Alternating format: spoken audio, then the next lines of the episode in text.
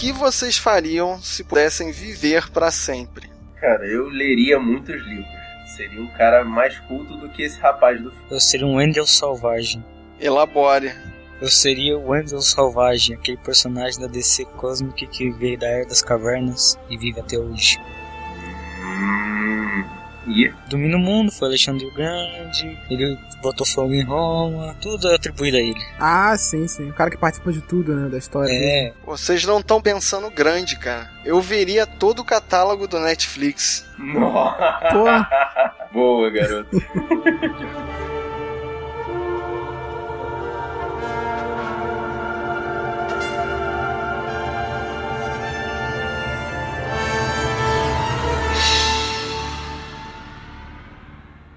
Da aurora dos tempos, viemos movendo-nos em silêncio através dos séculos. Vivemos inúmeras vidas secretas, lutando para alcançar a ocasião do encontro, quando os últimos remanescentes guerrearão até o fim. Ninguém nunca soube que estivemos entre vocês. Até agora.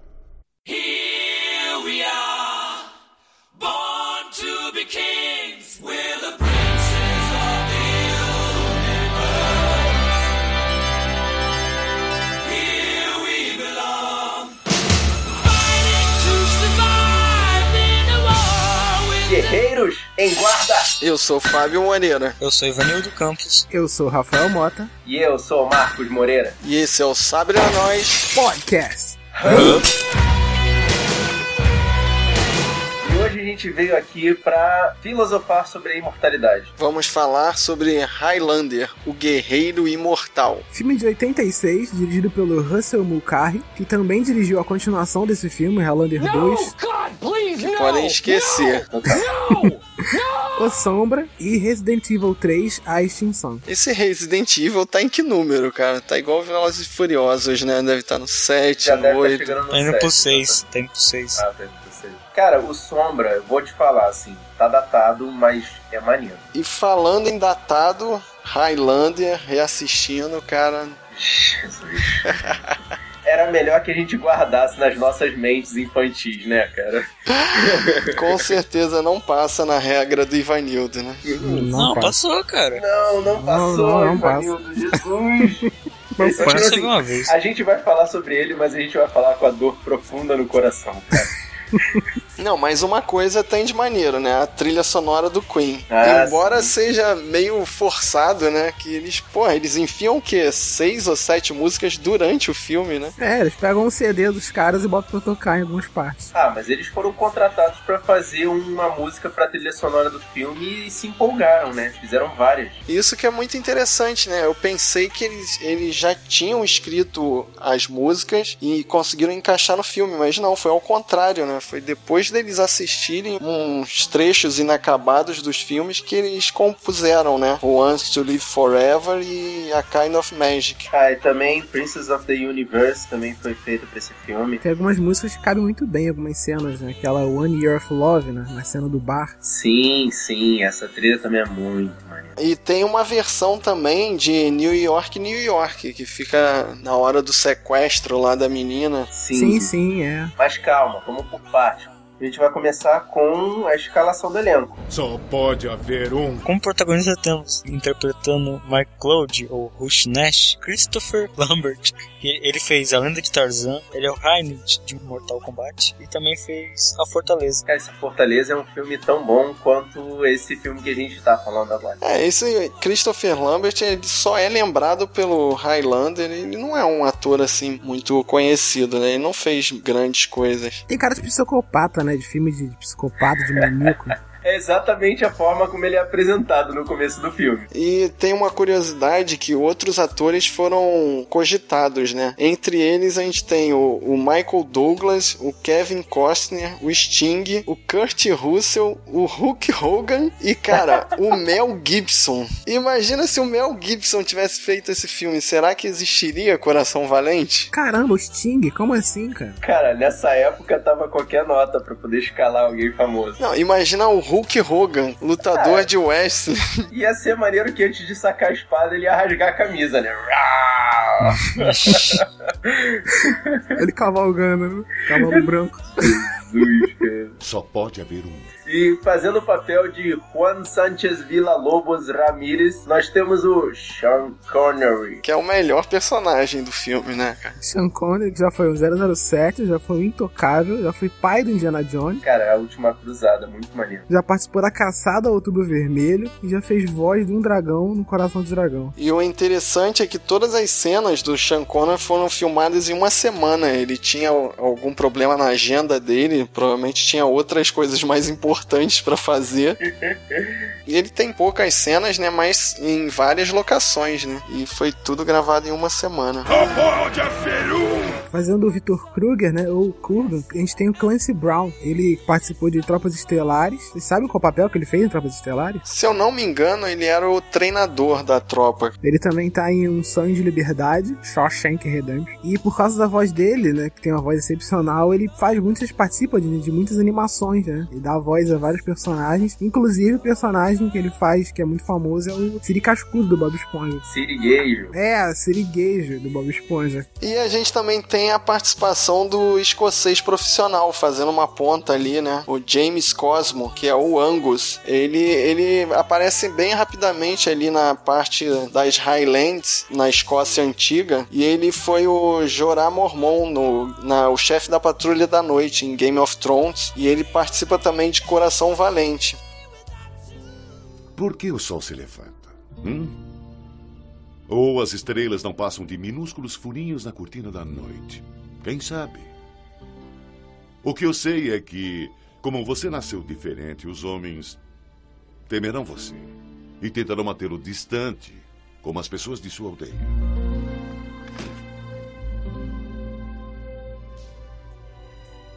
O filme retrata a história de Conor MacLeod, um imortal, um escocês do século XVI. Ele foi ensinado pelo Ramírez para combater e se defender de outros mortais que estão no jogo para ganhar um prêmio. Então, já começa aí pelo resumo. Vocês conseguiram entender por que o Ramirez já não chega arrancando a cabeça do MacLeod? Por que, que ele treina o Connor? A explicação tá lá, mas é aquela explicação do tipo, é, vai servir você. Oi? É, tem essa explicação no filme. Quer dizer, na versão do diretor. Que todo filme que não tem explicações boas, depois é lançado uma versão do diretor, né? Então elucida-me, qual é a explicação pro Ramirez treinar? Ele diz que o Victor Kruger, ele é um guerreiro russo, que desde criança é treinado para ser um grande guerreiro e disputa com ursos lá na, na Rússia e blá blá blá. E o Ramírez, ele é um egípcio que já, já tem lá mais de 2.400 anos de idade e ele ficou esse tempo todo procurando um guerreiro que pudesse combater o Kurgan, o Kruger. E aí ele encontra o MacLeod e simplesmente aponta para ele e fala: Ó, é você que vai salvar a gente desse cara, portanto vamos treinar. Então ele desde sempre não se achava capaz de vencer o Kruger?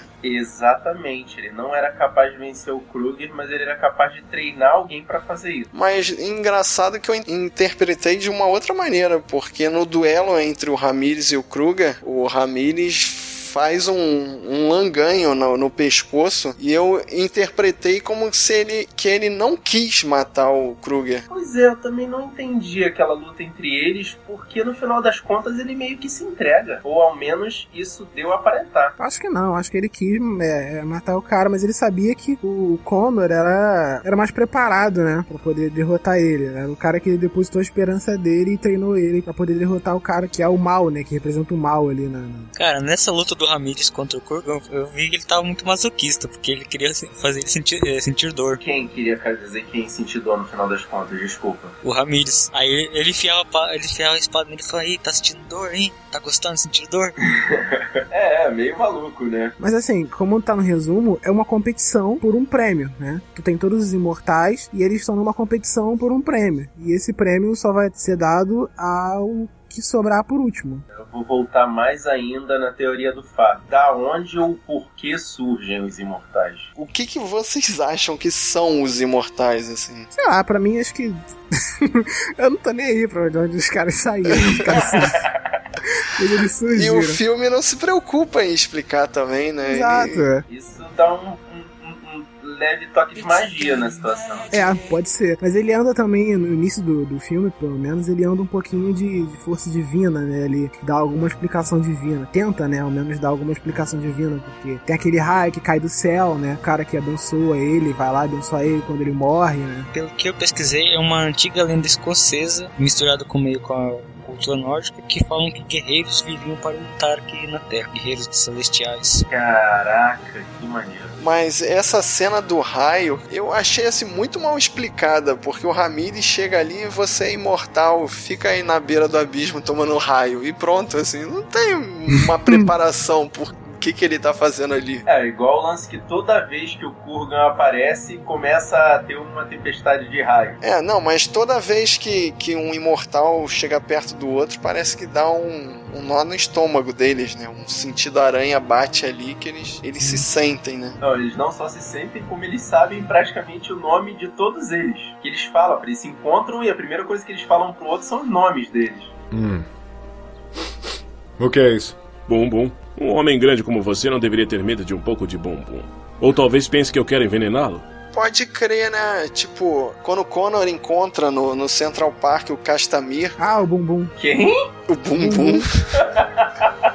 Você gostou do bumbum dele. dele aí? Não, A bebida dele, A pô. bebida dele é mesmo, tem a bebida lá que ele chama de bumbum. É o cara do bumbum. Mas então, eles são amigos, tipo, eu não consegui entender a relação deles. Parece que tem o lado A e o lado B, será que é isso? Cara, o Castamir, pelo que eu entendi, é mais um dos imortais e ele veio da África, né? Ah, pelo menos os trajes dele levam a, a- a deduzir isso. Mas o que eu quero dizer é que ele não é inimigo do Connor. Melhor amigo. Como outros também são amigos. Só que o, o do início do filme, né, aquele gordinho que ele tira a cabeça no estacionamento, é inimigo. E os dois se enfrentam, não sei porquê. É, não existe uma, uma justificativa para aquela primeira luta, porque eu ia falar, né? O Rafael me quebrou a ideia antes de eu começar a falar, Hum. que eles seriam todos contra o Kurgan. Mas a primeira luta já quebra a minha ideia. E a própria apresentação do Connor ali durante a luta, ele, ele não, não tem cara de vilão ali. Se você não souber que ele é o mocinho do filme, ele não é apresentado assim meio vilanesco. Porque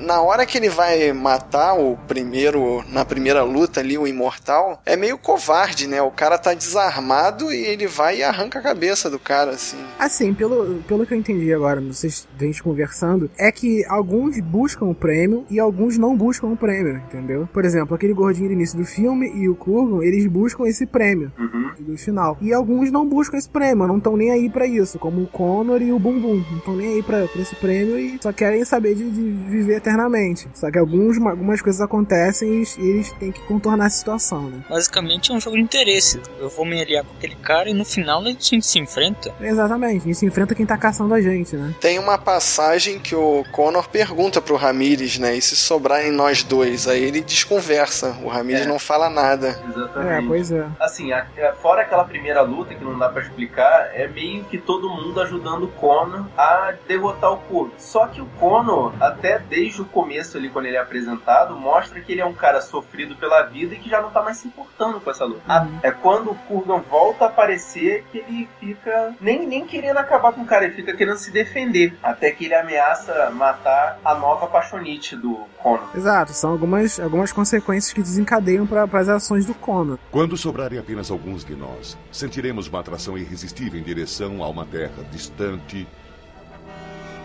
para lutar pelo prêmio.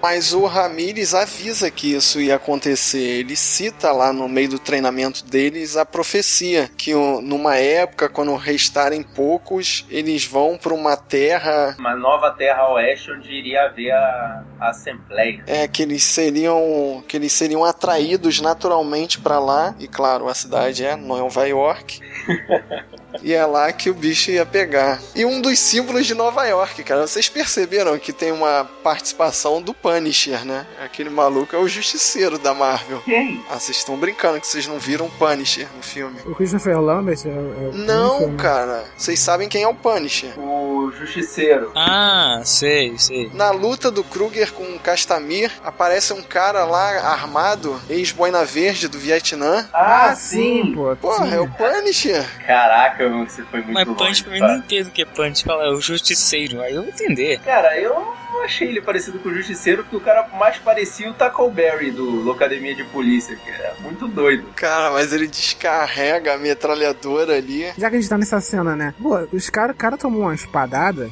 enfiada na barriga. Como é que o cara sobreviveu, cara? Magia, cara. It's a kind of magic. Atravessou a barriga do maluco, tipo, levantou ele. Ele levantou, né? A- o, o sinistro é ter levantado, né, cara? Ia com certeza soltar a coluna do cara ali. E jogou ele no- no- na parede, que nem um, um saco de batata. E o cara lá ficou só olhando pra ele com a mão na barriga, tipo, todo dói na barriga. Não acertou nenhum ponto vital, tá bom. Nossa, cara. Aliás, a espada do Kurgan, pelo amor de Deus, né, cara? Como é que ele sustenta aquela espada? E a ele monta a espada de espada. duas mãos que parece até a gelo do Guerra dos Tronos, né? E ele monta a espada, né, cara? Como é que ele monta a É, espada? como é que ele monta, né? Como é que a lâmina se divide ali? É, eu não entendo como, a, man- como a, a espada consegue se manter unida ainda. É, pois é. Tipo, ele, ele guarda a espada numa maleta, né? Como se fosse uma, uma, uma arma. É igual o MacLeod. O MacLeod também tinha uma espada daquela de duas mãos gigante que ele usa, usa, usa, mas aí de repente em determinado momento ele larga aquela espada lá na, na Highland e quando vai pra América ele tá com a espada do Ramirez. Sim, sim. Isso eu não peguei. Ele abandona a espada dele, do clã dele. Quando ele sai da Highland, ele crava a espada onde a, esposa, a última esposa dele morreu. Então, mas ali ele já tinha sido expulso da tribo dele, né? E ele continua usando o mesmo nome, então. Sim, ele continua sendo Conor MacLeod e continua usando a espada. Inclusive, a guarda-mata da espada tá MacLeod. Sim, isso aí eu peguei. Mas eu não tinha percebido que ele usava a espada do Ramirez no final do filme. Bem no comecinho do filme, quando ele já tá disputando com aquele cara da, do Madison Square Garden, ele já tá com a espada do Ramirez já. Não, aquela era, um, aquela era outra espada. Não, não, é a espada do Ramirez, tanto que o cabo dela é branquinho, ornado, que era a mesma espada que o Ramirez lá no meio do filme mostrou pra ele dizendo que ganhou do grande imperador japonês. Saudações! Sou Juan Sanches Villa-Lobo Ramírez, chefe de metalurgia do rei Carlos V da Espanha e estou a seu dispor. Vamos falar um pouquinho do Ramirez, cara, o melhor personagem do filme. Cara, é o cara mais deslocado do mundo. cara. Juan Sanchez Villa-Lobos Ramírez. Ele chega ali pro Connor, cara, com uma roupa. Vocês repararam na capa de pavão que ele, ele tem, cara? Sim, essa capa de pavão depois fica ornando a salinha lá do MacLeod, cara. Que é muito ridícula aquela porcaria. Mas, cara, como é que ele se apresenta como sendo egípcio com esse nome todo. É, um nome europeu, espanhol, né? E ele simplesmente foi lá, apontou o dedo pro MacLeod e falou: Ó, vai ser você que vai acabar com o Kurgan, então vamos começar a treinar. Eu já falei isso antes. De onde ele veio, cara? Como ele chegou ali? A roupa que ele veste, como assim? Como é que ele passou, né, pela Europa inteira a cavalo ali com aquela roupa Aquela ridícula? roupa pouco chamativa, com uma capa Uma roupa de séculos atrás. Sim, cara. Mas ele foi lá e escolheu o Conor pra poder treinar, né? Fazer o treinamento do Karate Kid. Isso mesmo, né? O treinamento Miyagi dele, porque ele bota o, o MacLeod em cima do barco, né? É. E você precisa de equilíbrio e tal. E depois dá aquela zoada e joga ele dentro d'água. É, mas é é também pra mostrar que ele não é desafiado pelas forças da natureza, né? Ele precisa do equilíbrio pra poder derrotar o Kurgan, mas ele não morre facilmente, ele só morre realmente se perder a cabeça. Tanto que ele lá dentro da água, E nessa cena dentro da água, cara, é muito zoado que na versão legendada ele fica só rindo. Um riso assim meio ridículo e tal. Mas na dublada ele fala como se não estivesse dentro d'água. não, a versão original ele também fala, só que ele fala como se fosse o, o Aquaman. Meio em pensamento, né? Só que não dá pra, dá pra entender o que ele fala. Só que não dá pra entender o que ele fala. Muito doido, cara. E nas panorâmicas, cara, quando mostra assim eles no num abismo na pedra assim treinando, vocês perceberam que os dublês, claro que são dublês, né, não são os atores. Eles não movem as pernas. Não. Eles ficam só batendo a espada, eles deviam estar com cagaço de caída ali. E duas observações aí, né? A primeira, a comemoração do MacLeod todo contido, né? Pra poder não tirar o pé do chão e mesmo assim comemorar. e segundo, a espada do Ramirez cai no precipício. Aham. Como diabos eles foram buscar essa espada? Ah, Eles devem ter se jogado, né? Dá menos trabalho do que descer. É. Total. Mas não entendi como eles subiram lá. De helicóptero, porra. O helicóptero que tava filmando eles botou eles lá. Boa. Espero que arranquem a sua cabeça, idiota.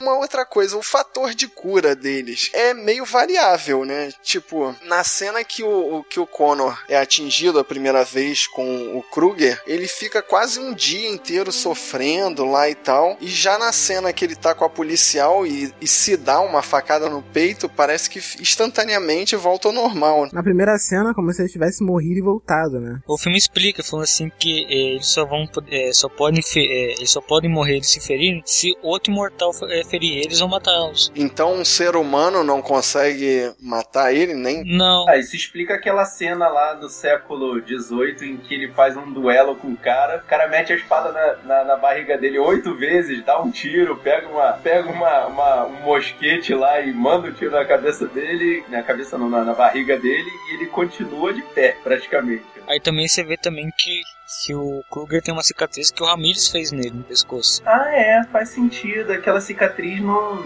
não, não se recupera por completo, né?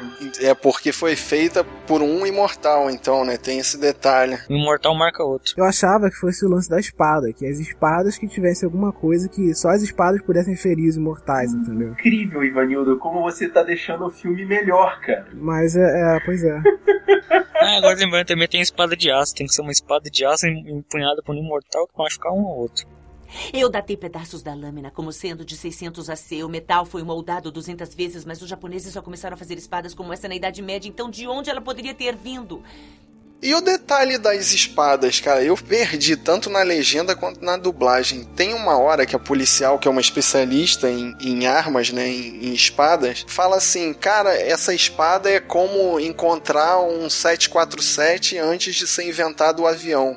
Da onde que ela tirou essa conclusão? Eu não consegui entender. Tipo, ela falou que a espada foi forjada, sei lá, 600 vezes. Ela foi dobrada 200 vezes. É porque a forja da espada é uma forja que não existe mais. Daí ela fica tão intrigada. Como assim? Não consegui entender. A espada, ela é feita dobrando, é, é martelando e dobrando o metal. Sim. Assim, não sei se você já viu, você não sei se você já viu uma espada sendo feita no ferreiro. Já Cara- vi em cara- cenas de filme. É, sim, sim. O cara bate, bate, bate. Nunca pedi pra uma espada. Não, eu já, vi, eu, já vi, eu já vi porque tem um canal do YouTube lá que o cara faz umas espadas famosas. Sim. Aí o cara bate, bate, bate até aquele ferro ficar bem fininho. Aí depois ele, de, um, de algum jeito, ele dobra a metade da folha em cima da outra metade. E aí ele bate, bate, bate de novo pra poder juntar. Então, pela teoria daquela da, da moça, eu esqueci o nome dela agora, ela, aquela espada foi forjada e dobrada 200 vezes, que é um tipo de forja que não se faz mais. É, é igual a espada de samurai, como que é feita. Sim. A espada de samurai tem isso, pega dois tipos de aço e faz daquele jeito. Mas então quer dizer que o Connor continuava forjando a espada? Não, é porque aquela espada foi feita daquele jeito. Ela é muito, muito especial. É por isso que eles dão tanto destaque no meio do filme lá, quando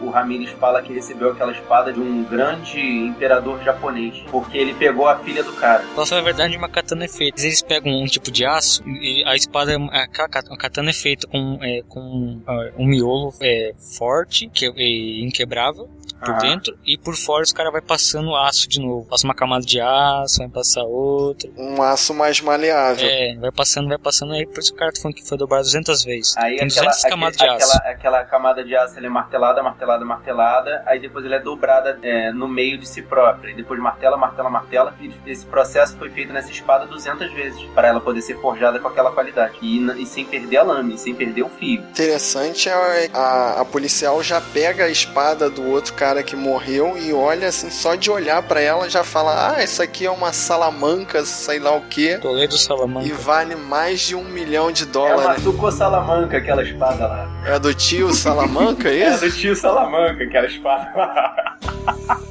Não, mas isso aí já é raro, que lá não é uma espada, aquilo é um sabre. É meio um florete, né? Não, mas aquilo é um sabre. Eu achei que sabre fosse que o Castamir tava usando. O florete é mais fino. Ah, tá. Você está vivo uma espécie de mágica. It's a kind of magic. E vamos falar um pouquinho da relação dele com a Rachel, que eu achei interessante, né? Tipo, ele, um dos inúmeros flashbacks, é, mostra ele lutando na Segunda Guerra e salvando uma garotinha que ele leva, né? Ele praticamente adota a menina. Cara, é verdade, eu tinha até esquecido da Rachel.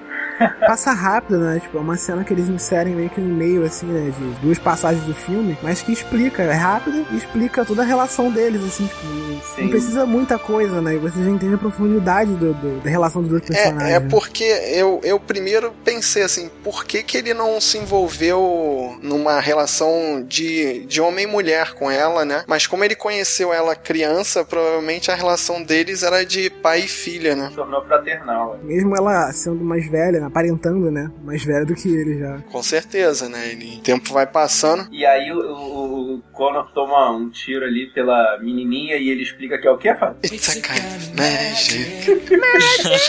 Mesmo se eu matar, você não vai voltar. Vai. Querida Rachel, sempre soube que isso ia acontecer. Russell Nash morre essa noite. Ei, é uma espécie de mágica. It's a kind of magic. E vocês perceberam no final do filme que é ela que fica com a fortuna dele. Que ele falou: se eu sobreviver, mesmo se eu sobreviver, você já sabe o que, que vai fazer. Isso tudo aqui vai pra você. Eu não sei se ela, se ele deixou pra um museu ou não. Vende isso tudo no Mercado Livre.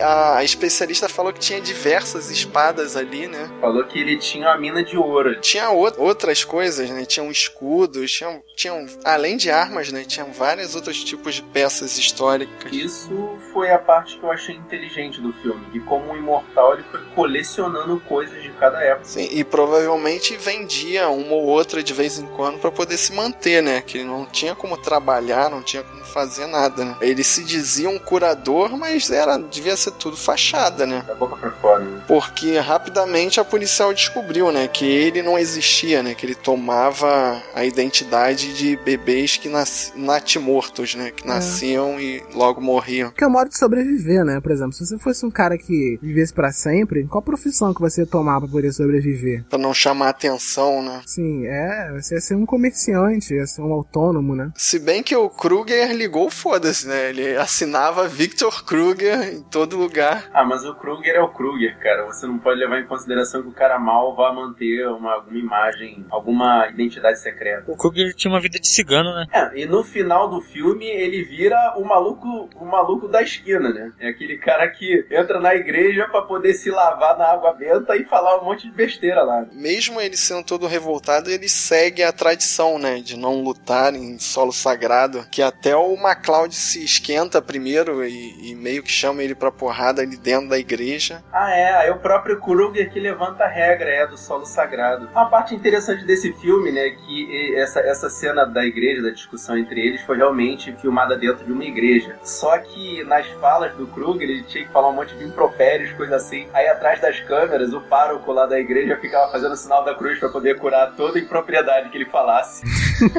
Nossa. As pessoas estão tentando rezar e o senhor está perturbando. Ele se importa com esses mortais impotentes. Claro, ele morreu por nossos pecados. Vamos nos encaminhando pro final do filme. O que, que vocês acharam daquele duelo final ali? Mas antes um pouquinho, por que que o Kruger precisou sequestrar a mulher? Pra poder deixar o Connor. É, chamar a atenção dele, é, que ia desencadear, né, o, a raiva do Connor, né, e ele ia ter que ir atrás dele. Eu já tava puto já que o Kruger revelou que tinha estrupado a mulher dele. aí Sim, o cara sim. pegou a outra e. Aí o cara falou, eu, aí eu já vi meio que ligou. Eu vou fazer a mesma Que a gente, coisa. a gente acha até estranho né, no início do filme, porque ele, ele chega pra mulher dele, né, e vem cá e, e corta, né, naquela cena, não acontece mais nada. Aí dão continuidade, os dois e tal, o Kruger foi embora, só no final que a gente descobre o que ele fez, né. Caraca, ele estuprou a mulher do Connor, né? A, a, a outra mulher, né? Que tinha na, nas Highlands. Sim, é uma cena até confusa, né? Aquilo ali que a primeira vez que eu assisti o filme eu achei que aquela mulher fosse do Ramirez, que eles estão batendo papo ali, né? Não. Mas não, aquela ali era a casa do Connor, né? Caso do O Connor. que, que ele foi fazer essa hora ali que não sentiu a presença do Kruger? A relação dos dois, né? Da mulher do. A primeira mulher dele, né? A segunda mulher, na verdade. A primeira é aquela da vila lá. A primeira esposa, né, dele, a relação dos dois é muito, muito legal, né? Porque ele tá conversando com o Ramires, né? E, e aí ele vai e, e ela sorri pra ele, né? Na, na festa da vila. E ele conta, né? Na mesma hora que o Ramires conta pra ele que eles não podem ter filhos. É, e mesmo assim ela fica com ele, ela entende a condição dele como imortal e ela fica junto com ele a vida toda. É, até o fim. Sim, e, essa, e nessa cena aí entra o- a parte videoclipe, né? Do, da música do Queen, que vai acelerando a, a vida toda deles, né? Que aos poucos ela vai envelhecendo e ele vai continuando até finalmente chegar ao fim da vida dela. Eu vi essa relação como Capitão América e Peggy Carter. É mais ou menos isso, Ah, sim. mas a do Capitão América é mais. É mais. Como é que pode falar? Chocante, né? É mais de supetão. A dele, ele realmente viu ela envelhecendo todos os dias. A dele é mais dolorosa do Connor. Sim, mas é, é aquele negócio. Ele acende o estopim do MacLeod quando ele fala, né? Que fez mal pra outra esposa dele e tá pegando ali a, a policial ali pra poder fazer mal pra ele. Não, vamos abrir um parênteses aí nessa policial, cara. Se bota na cabeça da policial. Você é uma mulher que tá investigando um possível assassino, decepador de cabeças. O cara vira pra você e fala: Meu nome é Conor MacLeod, eu tenho 1500 anos e sou imortal. Crava a faca no peito. O que, que você vai fazer com ele? Transa com ele. Faz algum sentido isso, cara? Sabe o que é estranho? A maior parte das pessoas tem medo de morrer. Esse não é seu problema. Você tem medo de viver. E na cena seguinte ele já tá de namorinho, né? Tá num- numa cena num zoológico lá. Ah, você. Ele deixa bem claro, "É, eu não quero você não, não vou. A gente não tem futuro junto, sai pra lá. Ah, pra ele não sofrer o que ele sofreu da, da Hum. primeira esposa dele. E nessa cena, cara, tem a definição do que é o Stalker. Vocês perceberam o, o Kruger lá atrás? Ah, é verdade, cara. Tem uma passagem rapidinha do Kruger lá atrás no zoológico É, mesmo, cara. É Caraca, ele é o Stalker total, cara. Foi assim que ele percebeu que a policial tinha uma queda por ele. Sim, que os dois estavam juntos. Não, mas isso mostra o seguinte, cara, o Kruger teve tanta chance de acabar com o MacLeod, cara, tanta chance. E, pô, por que que não fez antes, né? Por que não fez numa hora que tivesse mais vulnerável? Uma coisa que eu não entendi, o cara não sentiu ele não, Kruger? Sentiu, pô, é, sentiu, tanto que ele olhou pra trás no final da cena. né? É, eles têm aquele sentido aranha, né? Eles sabem sempre quando um tá próximo do outro. Deu uma piscada naquele olho especial que tinha nas costas.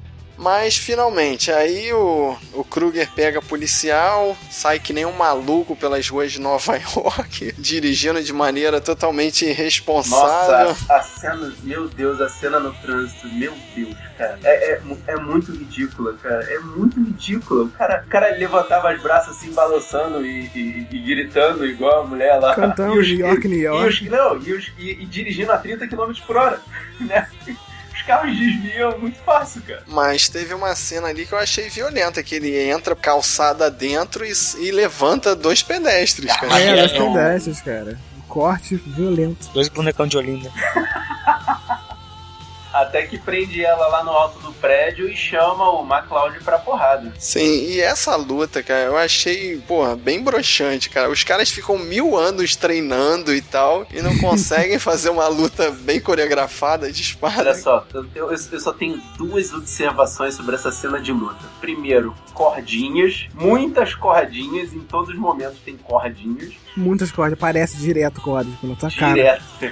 E segundo, olha só, lá no teto, quando eles estavam lutando, o cara derruba uma caixa d'água gigante, Sim. e aí fica tudo alagado, eletricidade correndo, né? E eles Aham. tentando evitar que a policial encostasse na água. Parabéns, eles fizeram o papel não, é ela só que tava tentando evitar. É, o Conor não tá nem aí Tá, pra tá nem ela. aí ela- também. O Connor faz um buraco no chão junto com o Kruger e descem pro galpão, que tá debaixo desse teto. Para onde a água Ah, não, foi? não, é, eu também prestei. Eu também prestei atenção nisso. Eu voltei na cena e a água, ela tá embaixo do vidro, entendeu? O vi- o vidro que eles abrem é em cima. Aham, depois Ah, é tipo uma um no né? vidro, É, tipo uma a clarabóia. água Não faz força no vidro e continua quebrando, não, né? Essa parte da água até vai, cara. Agora, eles caírem amarrados nos cabos devagarzinho.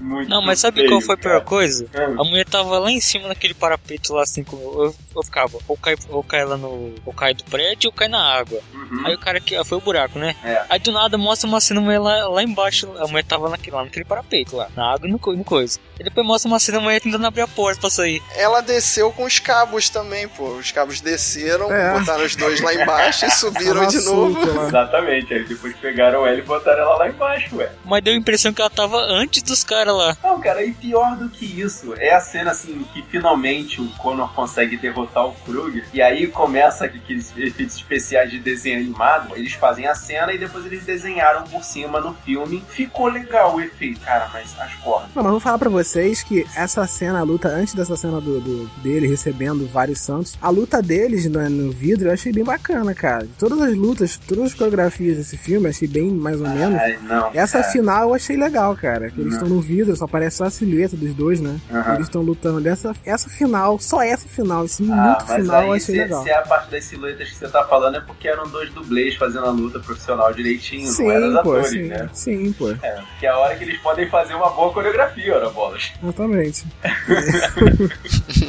Aí depois volta pros caras com aquela coreografia travada, né? Travadaça. É, e ele recebendo o santo, cara, com os cabos ali presos. Cabos presos. rodando, cara, ele dando pirueta.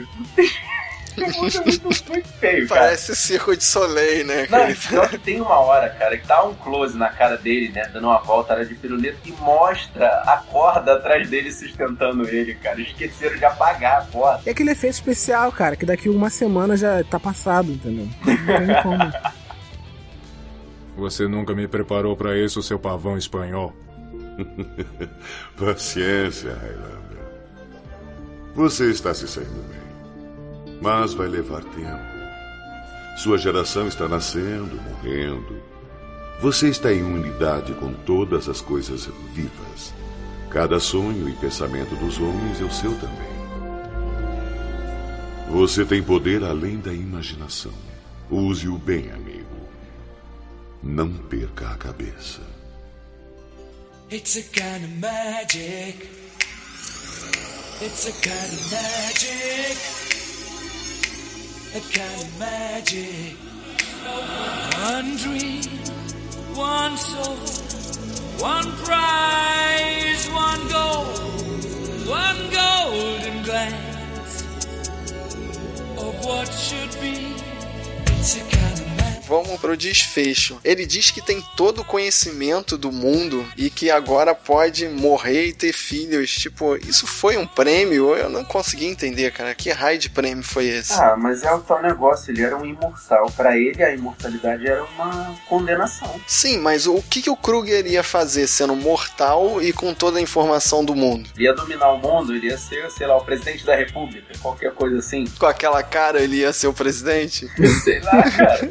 Ele ia ser o próximo Hitler, talvez. Eu fiquei em dúvida nessa última cena, porque quando ela terminou, né? Quando o, o Ramírez começou a falar, eu pensei assim, não, tudo bem, agora ele tá, tá mortal, né? Ramírez Obi-Wan Kenobi, né? Aparece no final do filme, vozinha. De onde sai a voz dele? De onde tá saindo a voz dele? Não, mas lembra assim que o cara falou: quando um imortal derrota outro, as almas dos imortais não vai, vai para o corpo do outro, o Ramis tá na cabeça dele. Ah, ele recebeu todas as almas. Explicou. Aí tá bonito.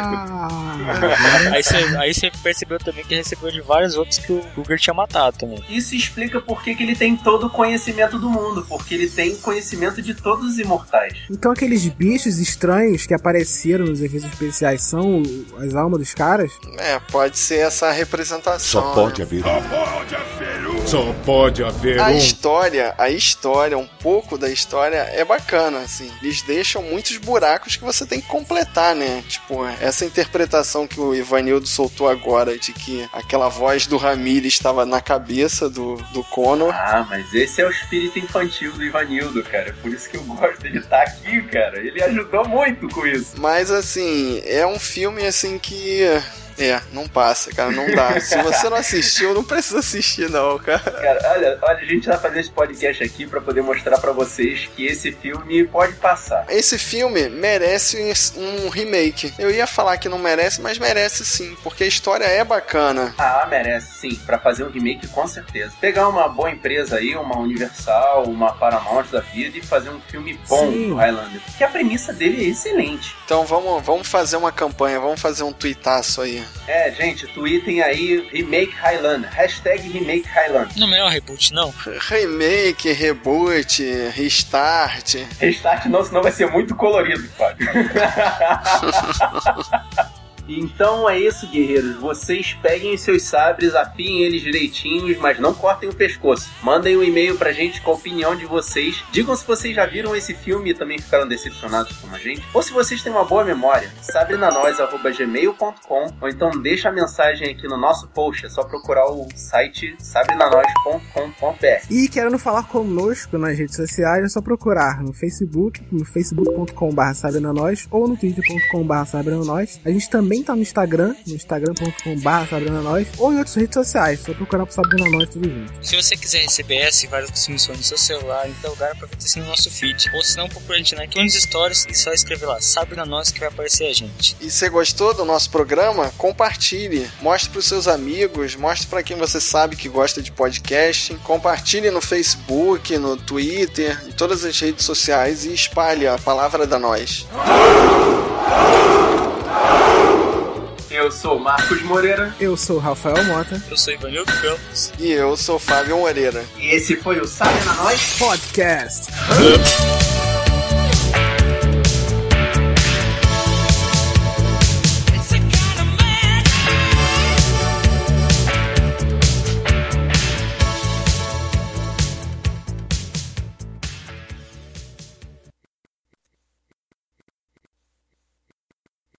É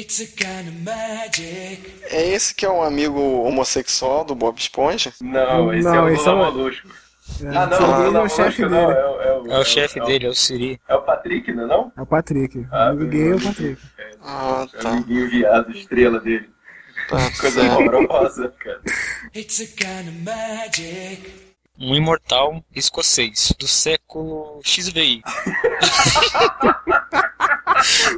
16. It's a kind of magic. Agora eu vou falar, né, cara? O cara pega a inteligência toda do mundo e faz um. um- E cumpre a vontade do Tony Stark no Vingadores 2. Ele faz um campo de força em volta da Terra, né? Não, você tá falando do. Você tá falando do 2. O 2 não existe, cara. Só pode haver um. A gente ainda não falou, só pode haver um. It's a kind of magic. O Fábio tem cara daquele cara lá do ator principal. O Fábio Tem parece cara Christopher de Lambert. Conner McCloud, é isso? Caraca. um cara de tarado da esquina. Isso é o Ivanildo que tá falando. Cara de stalker do parque. It's a kind of magic.